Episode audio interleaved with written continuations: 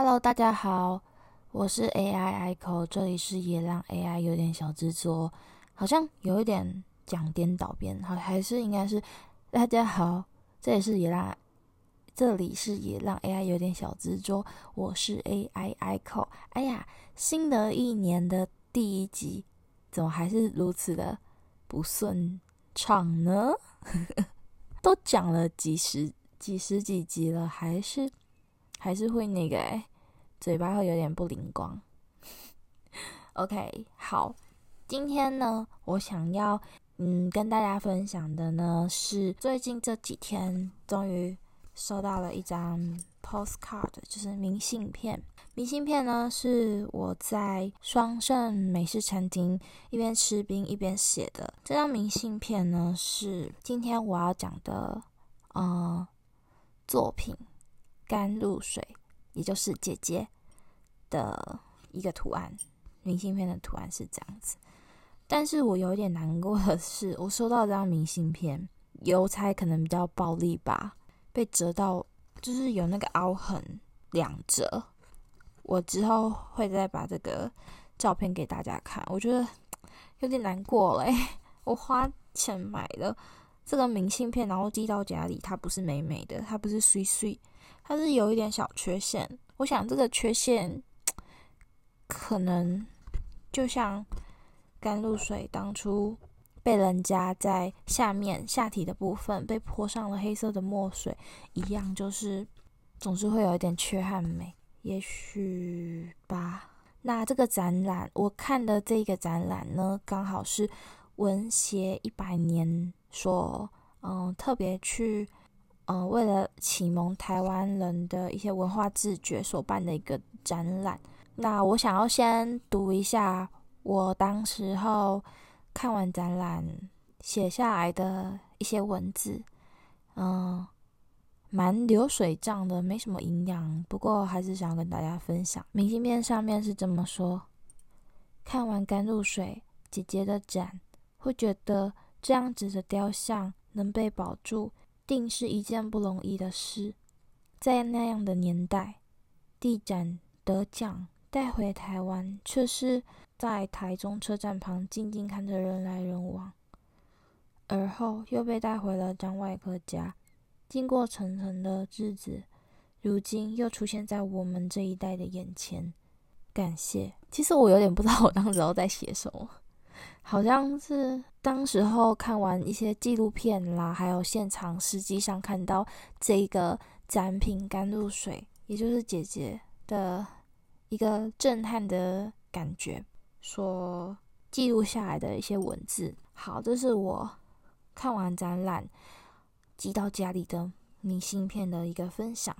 那今天呢，我们就来讲甘露水。那提到甘露水呢，我又想要讲林兰通甘露水，刚刚大家应该也一直有听到，我一直叫她是姐姐。我会一直叫她姐姐呢，好像就是因为在当时候，嗯，吸引住我在脸书上的时候，有一个文章的文案，它吸引住了我的眼球，让我想要去探究这一个艺术品它背后的啊、很多个的故事。再加上他这个作品其实跟台中非常的有渊源，所以可能就觉得非常亲切，嗯，就会想要再去更深入的了解一些他背后的故事。那么姐姐呢，是黄土水先生在一九二一年二次入围地展的一个作品，而林兰通呢，是今日台中的中山路。在我的 podcast 曾经在第十九集有提到中山七山这个地方，那这个地方呢，它其实也就是也是在那个林兰通过去中山路曾经叫做林兰通，所以呢，中山七山就是中山路七十三号，那他们也是在这个林兰通的路上。好，所以今天我想要来讲的是中山路的七号。首先呢，先简单讲讲灵兰通，它的日语应该是叫做すずらん通り多里多里，有点普拢贡的日语。すずらん通り， 它原本是指说在日本市区最热闹的一个地段。中山路是作为台中的第一条现代化街道，所以在日治时期，街道的两边会有铃兰花造型的街灯， 这也会成为台中热闹繁华的一个象征。其实你现在在那个中山路，呃，我知道大家最了最知道的就是公园眼科，然后你就是从公园眼科呢，呃，往前走，有一个很像十字路口的地方。那你就会看到有一个路桥，对不对？你在那个路桥附近可以仔细的寻找，你会看到这个铃兰花的一个造型。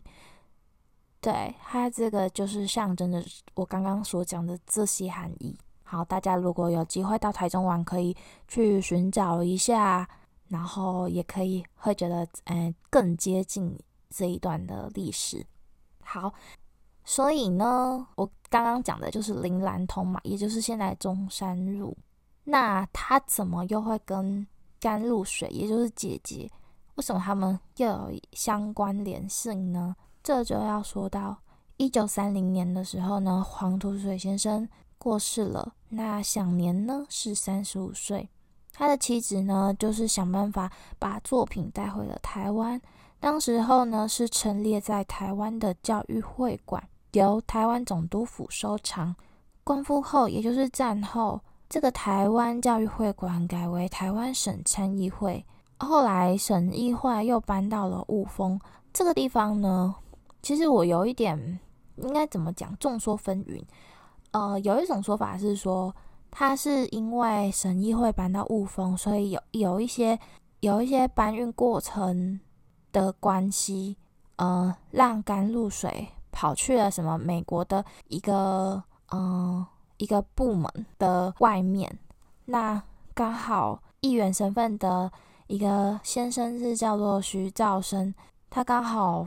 看到，然后他家里刚好也是开运送公司，所以呢就把他运到了台中。那也有一说呢，是说知道甘露水这个作品的时候。是看见他在火车站的仓库外面，孤零零的在那边。那那个张外科，张外科，呃，张宏标医师，他们家的张外科，就是张医师呢，因为本身对雕塑这个艺术非常有兴趣，所以他知道这个作品的价值。他知道他必须要保存它，所以他把它带回去他的诊所放置，然后做展示这样子。好，我觉得说法很多，其实，嗯，这这部分的话，我觉得好多有很多的有的报道是说甘露水曾经被弃置在台东车站外面，那也有的说法是说，嗯，可能是在北部的时候就被弃置在仓库，那可能经过。一个省议员，然后家里刚好开运送公司，再把它载到了台中。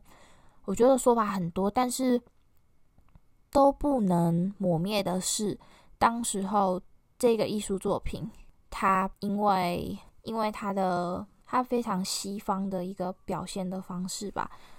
所以它的下体就被泼了泼溅了黑色的墨水。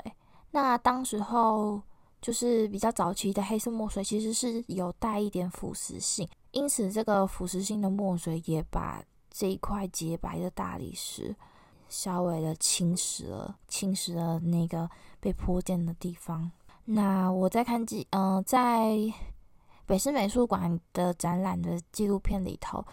当时候看的时候，他们家人张家张外科他们一家人是说到，就是当时候。张医师啊，一把那个雕，就是甘露水带回家的时候，其实常常是用水去把那个污渍想要把它冲刷掉。可是因为我像我刚刚讲的吧，就是墨水，早期的墨水其实是有一点腐蚀性，所以他做他能做的就是把那个深的黑色变成那个有点灰灰的那种感觉，但是没办法做到完全把它抹去，而且他也不敢用漂白水，因为他去怕怕去。把这个作品就是毁损、毁损到，所以他只能一直用清水，一直去帮他做洗刷。嗯，那我再去看姐姐的时候，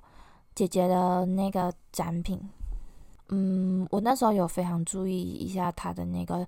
当时嗯很多资料上面看到的说墨水喷溅的地方，其实我仔细去观察，我是觉得不知道是因为打光的关系还是怎样，我觉得其实看已经被修复到看不太出来了。然后在纪录片里面，因为修复的师傅是嗯跟黄土水先生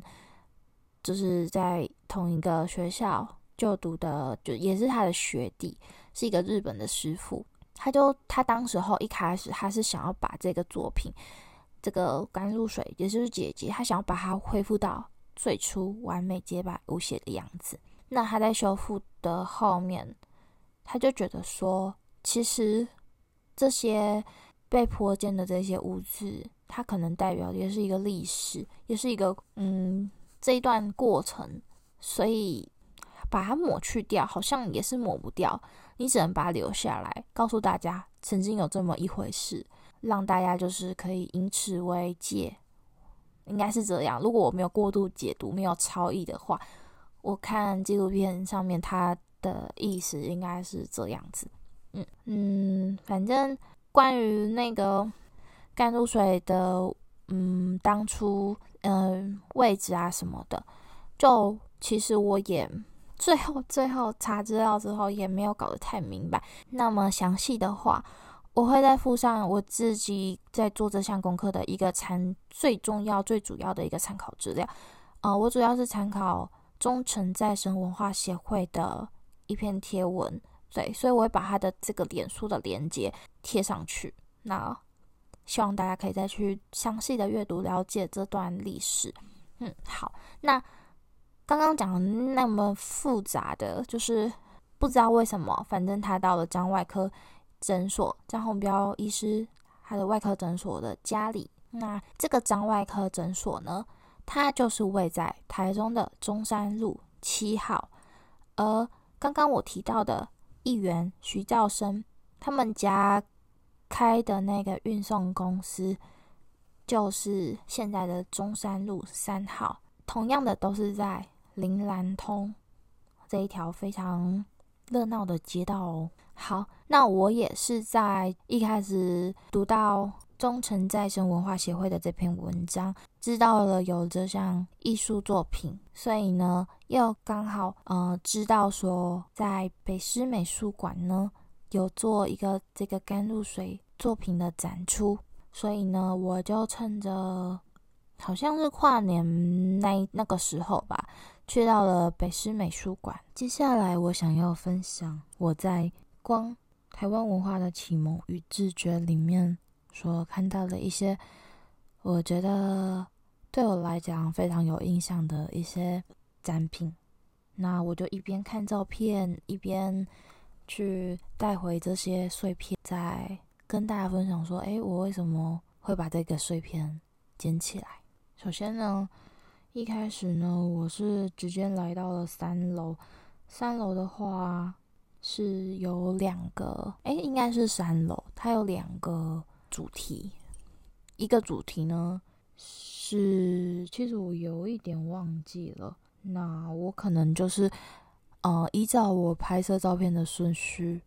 来分享好了。一开始呢，我在三楼的时候，因为二楼非人非常的多，所以我又是直接在三楼，就是可以看见那个楼下的甘露水的作品，我就在楼上拍了一个远拍远景的那个感觉。一边拍的时候，就一边想说：“姐姐，等一下我就来找你了。”有点浮夸哦。首先呢，我好像看到了一个，就是台湾民众党的一个落成典礼的通知书，我要拍下来，因为我就想到说：“哎，好像现在我们在选举的时候，好像也有个党，就是叫做民众党。”那稍微呢，在那个地方，我有稍微去，呃，透过一些画作啦、一些报章的文字啊什么的，而来，呃，来才知道说，哦，原来民民众党是当时候这一些这几位的，呃，主要的人士他们所创立的。怎么讲？展览里面也有大概有资料去显示说，当时候。民众党，民众党的本部是现在的差不多是在现在的那一个地方，所以就把它拍摄下来，想说还蛮有意思的哦。那之后呢，好像后面的展览是一些跟剧团有关的，台湾的一些剧的一些相关的资料，我就没有做太多的拍摄，因为我好像对剧场这一块还是蛮小白的。那就来到了二楼，二楼的话呢，嗯、我记得我好像一开始有先看到那个蒋渭水先生的临床讲义，但是我没有拍。但是我有稍微很仔细的看，然后好像有一个好像比较靠近左边的那一块的展，那个区块展览提到很多的呃，也不是说提到，就是有很非常大量的女生的一些女性的相关的一些展品。那我觉得里面有一些摄影的作品所拍摄出来的一些女当时候的女生，我觉得都非常的漂亮，每一个的姿态啊、仪态啊。都非常的端庄大方，我就觉得，哎，当时候的好多女生其实也还蛮美的，诶，而且有些照片很有意思哦，她们的服装就是会有非常多的，嗯，有的可能是穿，有的可能是赤脚，有的呢会穿西服、穿皮鞋，那有的呢可能又是穿了旗袍，反正就有一些照片，有一些展品是很有意思，我就非常仔细的看那些照片，然后可以去回想到说，哎。哦，原来当时候这个年代会是一个这样子的时空，这样子的场景。哦，当然我非常注意的就是在注意一些女性女性的服装啊，还有发型。大家如果有去看的话，可以观察一下。那我有提到就是蔡阿信啊，那好像他那时候开的那一间医院就叫做清信医院。他当时候呢，因为发现说，就是有时候你要生小孩，可能去到医院来会来不及帮忙接生，所以呢，当时候会开一些讲习，去就是训练一些产婆，可以帮助帮助生产。这边呢，他呃蔡阿信，他是被称作。文学时代的新女性，在欣赏这些展品的时候，有一幅画作其实有吸引到我的眼光，就是李梅树的《红衣》这个画作。那当时候我在我在凝视了这幅画作的时候，旁边刚好有一个妈妈，她带着她的小孩，我觉得她可能是在训练她独立思考的一些想法吧。他就问他儿子说：“你觉得这个很大幅的这幅画作，跟旁边的这个小小的印刷的那个刊物，他们有什么差异？反正就是在可能在对儿子做一些文化的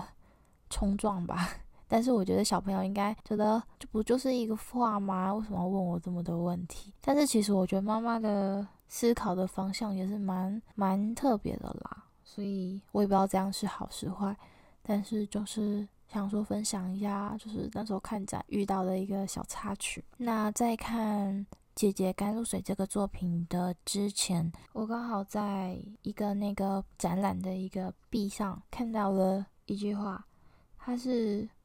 它是取自于黄土水，取自于出生于台湾一九二二年，应该是一个刊物吧。黄土水的这句话是说。出生在这个国家，便爱这个国家；生于此土地，便爱此土地。此乃人之常情。虽然说艺术无国境之别，在任何地方都可以创作，但终究还是怀念自己出生的土地。我们台湾是美丽之岛，更令人怀念。其实看到，我觉得非常的，嗯，觉得蛮。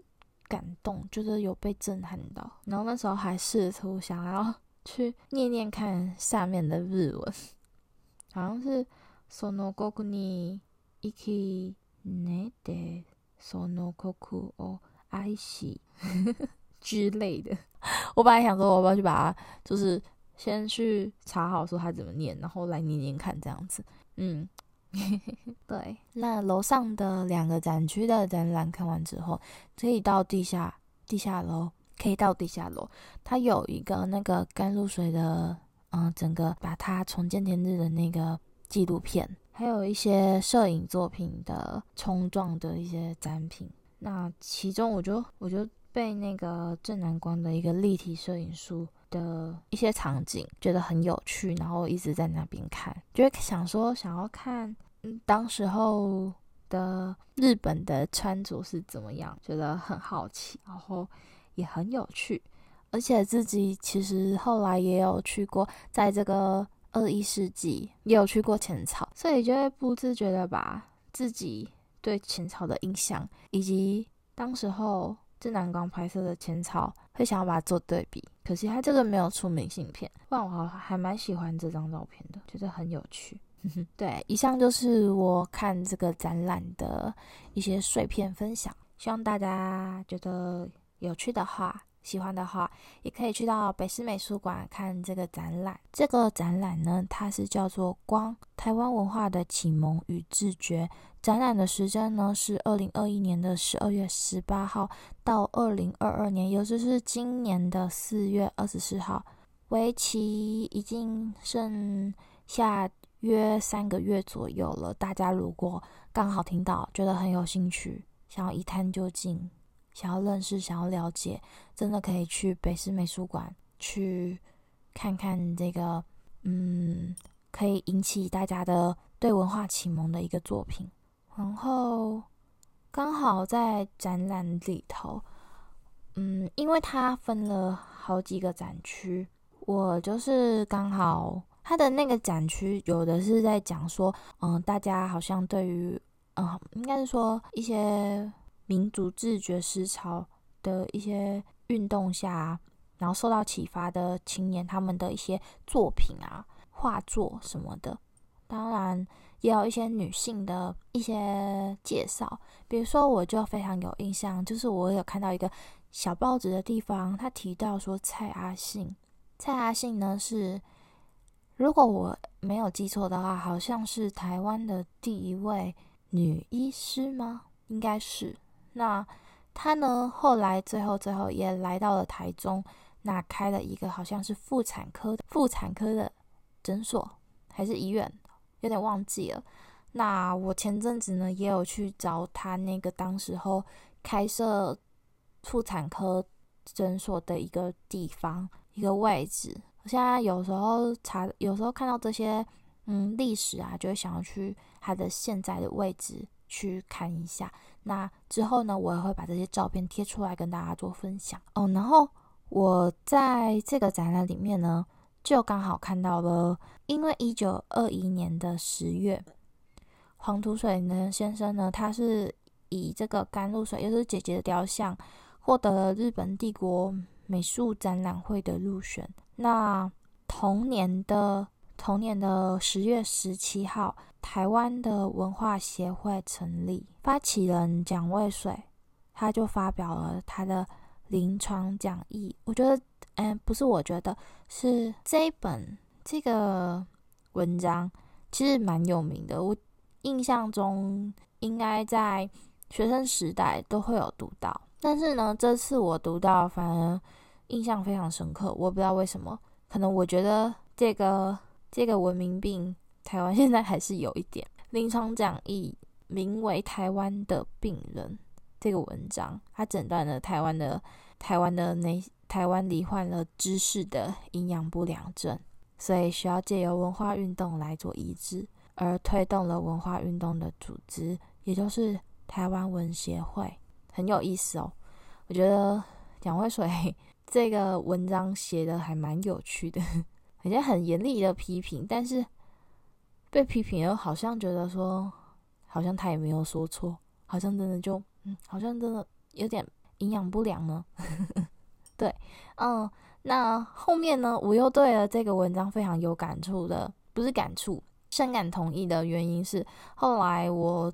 隔一天吧，去到了北埔老街，那那附近呢有一个有一个展览馆，就是正南光的影像纪念馆。那正南光的作品，其实在北师美术馆的啊、呃、地下楼，地下楼呢有这个甘露水的整个去。找到他的一个纪录片可以观赏，那同时它旁边也有摆设很多的摄影作品，一些当时候的呃应该是说当时候能到能出国去到日本的一些人士他们的一些摄影作品，然后里面我记得有包括正南光的影像作品。那当时候我跟我朋友去到了正南光的影像 纪念馆的时候，我觉得整个展览有一个地方还蛮有趣的，很好玩。那嗯，我觉我觉得很多人进去是保持着不不知道这个人是谁，然后想说我就只是去观赏一个人的摄影作品的那种感觉而进去，他可能不知道背后正南光代表了什么，不知道这些作品，嗯，是算作品吗？这些摄影作品又代表了什么？他们可能就只是进去就走过路过这样子，那就觉得说，哎，感觉大家都还需要再多多的去主动的了解这些历史背后的一些。事情，我觉得，嗯，会更好吗？我觉得这样经过百年，应该可能要再经过百年哦，才会有一个好的一个发展嘛。哦，那没关系，反正就是在那个地方，我就对蒋渭水发表的这个临床讲义的文章非常的有深有同感。OK，好，那。那我们现在要来到分享歌单的时间。第一首歌呢，我想要分享的是罗百吉的《Friday Night》，Friday Night，Dirty Tonight，耶耶！哎，我这个我觉得这首歌很适合在礼拜五的时候上班，哎、快要下班的时候听的时候会，还觉得很快乐，而且我觉得它里面的 rap 有点可爱，就是那种。感觉那种词句非常白话的可爱。总之，大家有兴趣可以去听。然后第二首呢，我想要分享的是 My Little Airport 的《今宵多珍重》这首歌呢，嗯，很多的很多的翻唱。那那这一首歌，我觉得这个版本还不错，就是大家可以听一下。那再来第三首呢，是张悬的《玫瑰色的你》。嗯，对，今天这个歌单有点特别，所以跟大家做分享。我就觉得应该不用多说什么，应该可以稍微明白一些什么。再加上我今天提到这个展览，嗯，大家好好的思考，